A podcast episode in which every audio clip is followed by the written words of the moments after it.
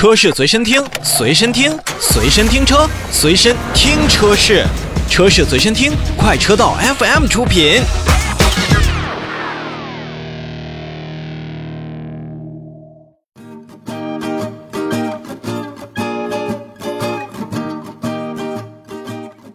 好，我们的召回的部分呢，最后再来看一看比亚迪。日前呢，比亚迪汽车工业有限公司也是根据汽车产品召回的管理条例，向国家市场监督管理总局备案召回计划。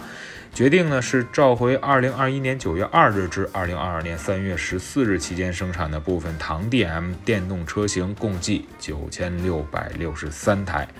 那么这一部分的唐 DM 的车型呢，它的召回范围内的车辆的动力电池包的托盘，由于制造的原因，托盘的透气阀在安装面是不平整的，有进水的一个风险。那么这就会造成动力电池系统的电气回路可能会发生故障。那极端情况下呢，就有引起动力电池热失控的一个风险，存在安全隐患。所以说，比亚迪也是将委托授权的经销商为召回范围内的车型进行检查。如果说电池包存在漏电，或者说电池包透透气阀安装面并不平整，则是免费更换电池包，以消除此部分的风险。